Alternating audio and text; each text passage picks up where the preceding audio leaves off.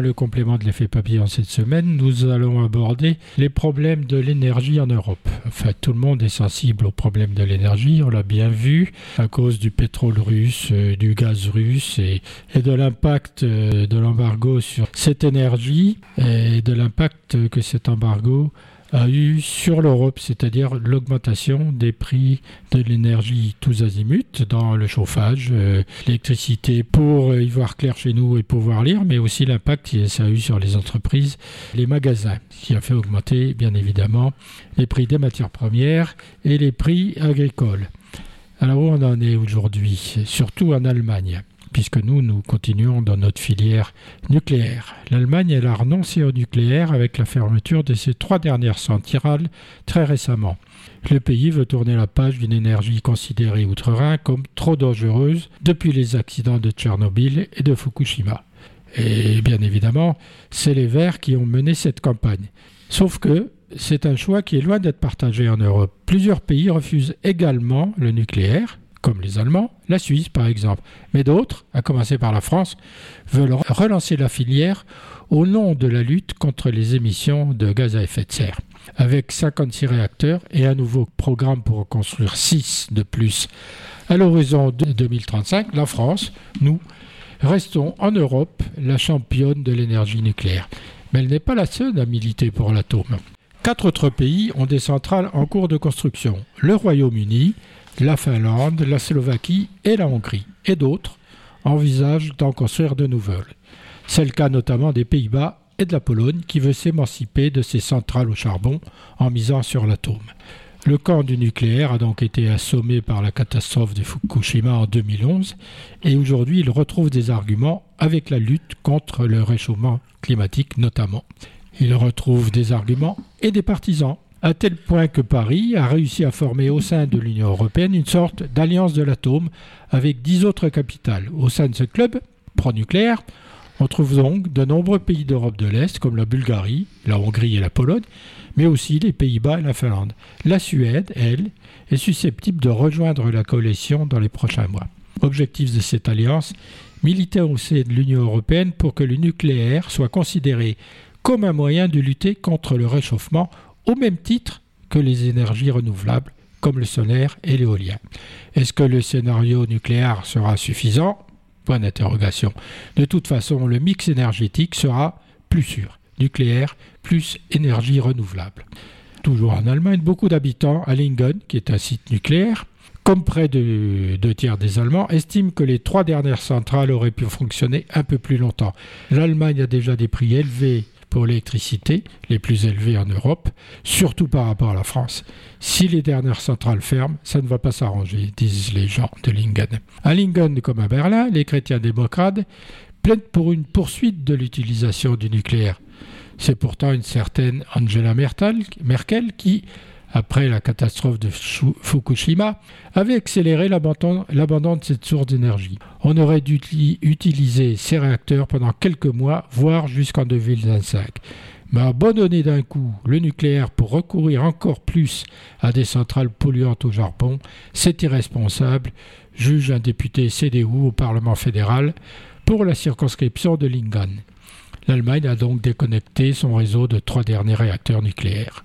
En 2022, ces trois unités ont représenté 6% de la production d'électricité du pays. Une électricité bas carbone qui pesait déjà lourd dans le mix très carboné de notre voisin. Alors que la lutte contre le changement climatique est essentielle, le pays a supprimé 20 gigawatts d'électricité nucléaire ces dix dernières années. Et en pleine crise énergétique, le pays se prive donc d'outils pilotables qui participeraient à l'indépendance énergétique globale en Europe de l'Ouest. À l'avenir, cette production d'électricité sera remplacée par du charbon et du gaz. Le pays vise à long terme l'utilisation d'hydrogène, alors que les militants antinucléaires en Allemagne et en France se sont réjouis de la fermeture de ces actifs. La décision a provoqué de nombreuses réactions d'incompréhension, voire de colère. Plus d'une vingtaine de, physiciens, climatologues et autres, économistes, dont deux prix Nobel, ont publié une lettre ouverte au chancelier Scholz. Ils disent Nous vous demandons d'utiliser les centrales nucléaires allemandes restantes afin d'atténuer la crise énergétique et de contribuer à la réalisation des objectifs climatiques de l'Allemagne, ajoute-t-il. Ils ajoutent aussi que la réduction de la quantité d'électricité produite par les centrales au charbon qui en résulterait permettrait d'économiser jusqu'à 30 millions de tonnes de CO2 par an. De son côté, la climatologue française Valérie Masson-Delmotte, présidente depuis 2015 du groupe 1 du GIEC, défend inlassablement le climat, mais elle a pris la parole dans un Twitter sur la décarbonation de l'Allemagne et elle écrit En Europe, fermer des centrales nucléaires avant de fermer des centrales fossiles, charbon, charbon puis gaz, est difficile à comprendre dans ce contexte. Les centrales fermées aujourd'hui en Allemagne représentaient, comme on l'a dit précédemment, 6% de sa production d'électricité. Nuclear Europe, le représentant de l'industrie nucléaire en Europe, souligne que ces fermetures en Allemagne, donc, sont une décision prise en dépit de l'opinion publique favorable à la prolongation des réacteurs. En effet, dans une enquête de l'Institut YouGov, seuls 26% des Allemands souhaitaient une mise à l'arrêt des réacteurs au 15 avril. Une décision, donc, prise contre le souhait populaire. Donc un genre de loi sur les retraites, mais en Allemagne. Le président de la Bavière est furieux de cette fermeture. Il juge que cette décision est un péché en matière de politique énergétique et technologique et un véritable danger pour l'Allemagne de ne plus pouvoir assurer sa sécurité d'approvisionnement à long terme. Il ajoute que la fermeture a été une décision prise contre la volonté du peuple, comme on l'a dit précédemment, et se base sur une pure idéologie. C'est l'idéologie que les écologies développent depuis un certain nombre d'années, mais dans un contexte politique, dans un contexte géopolitique et dans un contexte énergétique qui était différent. Stéphane Séjourné, député européen, président du groupe Renew Europe, tape fort sur cette décision allemande. Il explique qu'aucune transition écologique ne peut se bâtir sur les ruines de villages rasés, c'est le cas en Allemagne, pour faire place à des mines de charbon. Il assure que 60% des Allemands regrettent aujourd'hui d'avoir cédé au lobby antinucléaire. Pour le chef de l'opposition CDU, cette décision est incompréhensible. Dans plusieurs entretiens avec des médias allemands, il explique que l'abandon allemand du nucléaire s'inscrit dans le contexte d'une politique énergétique animée par un parti pris quasi fanatique. Ce sont uniquement des réserves idéologiques et le mythe fondateur des Verts qui triomphe de toute raison. D'autres personnalités sont intervenues dans le même sens, à commencer par le directeur de l'Agence internationale de l'énergie, qui déclare Lorsque la poussière tombera de cette crise de l'invasion de l'Ukraine par la Russie, je pense que les gouvernements européens, en particulier certains d'entre eux, devront s'asseoir et faire une autocritique sérieuse de leur politique énergétique. Sont principalement visés l'Allemagne, l'Autriche et le Luxembourg. Il pointe aussi du doigt l'Union européenne, qui fait preuve de froideur à l'égard du nucléaire. Ça, c'est ce qui se passe en Allemagne. Il y a quand même un article intéressant qui a été publié aux États-Unis et qui traite de l'arrêt progressif de la production d'énergie nucléaire en Allemagne et de la redistribution du risque de mortalité lié à la qualité de l'air et du climat. Ça a été publié dans une revue scientifique qui s'appelle Nature. Cette recherche a été euh, entreprise par une équipe euh, pluridisciplinaire du MIT, le Massachusetts Institute of Technology, et de l'Université de Californie, et il répond entre autres à la question suivante. Que se passerait-il si on venait à fermer l'ensemble des centrales nucléaires des États-Unis? Alors il existe aujourd'hui une vaste littérature sur l'impact climatique des fermetures de centrales nucléaires. Or, la fermeture de capacité nucléaire conduit à son remplacement total ou partiel par des énergies fossiles. On le constate bien en Allemagne et dans d'autres pays. C'est un constat empirique rappelé par les auteurs et dont la, récente situation des systèmes électriques en Europe ne peut que renforcer l'intuition. Ces centrales fossiles émettent des molécules de NOx et de SO2, précurseurs à la formation d'ozone, NOx uniquement, et de particules fines associées à une mortalité prématurée, ainsi que des effets néfastes sur la santé. Au-delà des enjeux climatiques, la littérature scientifique met en lumière un enjeu sanitaire, donc, dans des choix de politique énergétique, lequel se double d'une dimension sociale forte.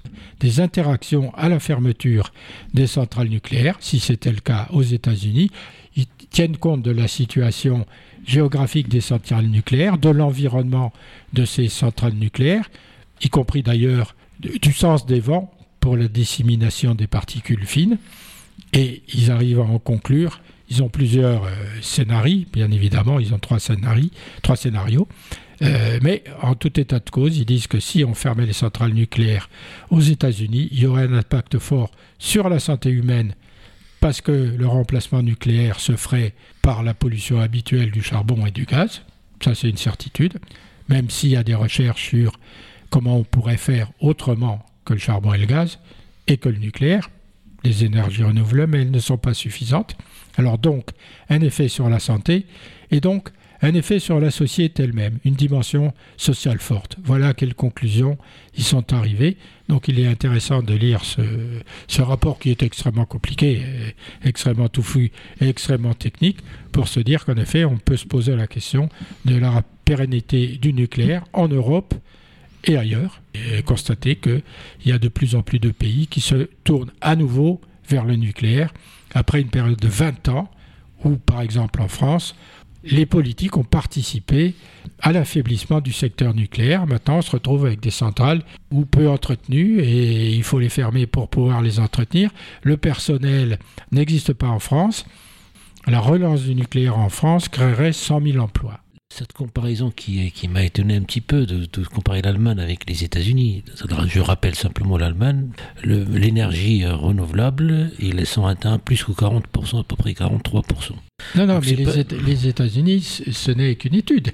Eux, ils font une simulation. Ils disent, si on arrêtait toutes les centrales nucléaires aux États-Unis, qu'est-ce qui se passerait? Eh bien, ils nous donnent la réponse.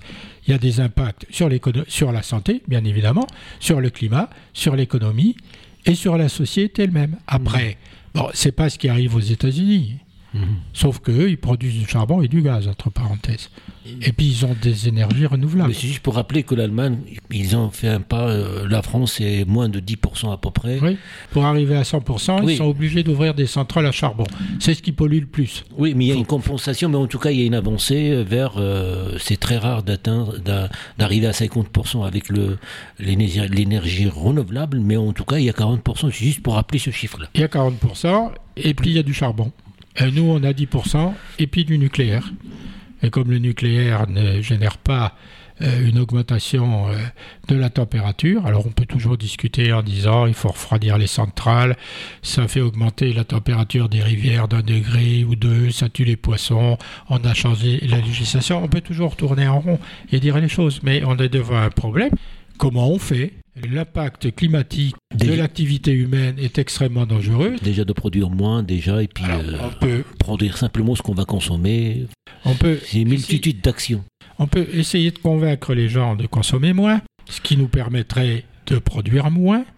Ils ont visiblement pas trop envie de consommer moins. Depuis que le COVID, la période Covid est terminée, ils se sont reprécipités dans les avions pour aller passer leurs vacances au bout du monde, euh, dans des îles où maintenant les, pays sont obligés de limiter le nombre de touristes plutôt que de venir par exemple passer une semaine à Tours ou je ne sais où, en Allemagne ou au moins en Europe. Les mêmes comportements reviennent. Ce qui freine, entre parenthèses, les comportements dans la consommation, les prix alimentaires. Et on voit bien que les supermarchés et autres épiceries sont en train de dire qu'il y a une baisse de la consommation et du chiffre d'affaires chez les distributeurs. On consomme moins parce que c'est beaucoup plus cher à cause de l'inflation, mais c'est la seule raison. Cet ordre mondial, bah, pour le climat, mais pas pour. Euh, inventé la Société des Nations et l'ONU après la guerre, qui était censé euh, remettre de l'ordre dans le monde.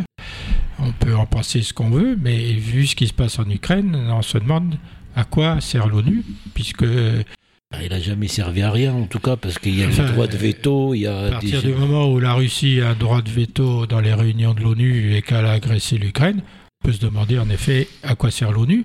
Donc, on peut surtout se demander par quoi on pourrait bien remplacer par l'ONU, parce qu'il nous faut une institution qui arrive à conserver le dialogue entre les pays, même si ces pays s'opposent, s'invectivent ou même s'agressent. Il faut quand même une institution internationale qui puisse maintenir leurs liens. Si on fait que de la diplomatie bilatérale, on ne va pas y arriver, y compris avec la Chine. Le compliment d'Iffy Papillon, qu'on retrouvera bien sûr samedi et dimanche à partir de 13h. À bientôt, au revoir.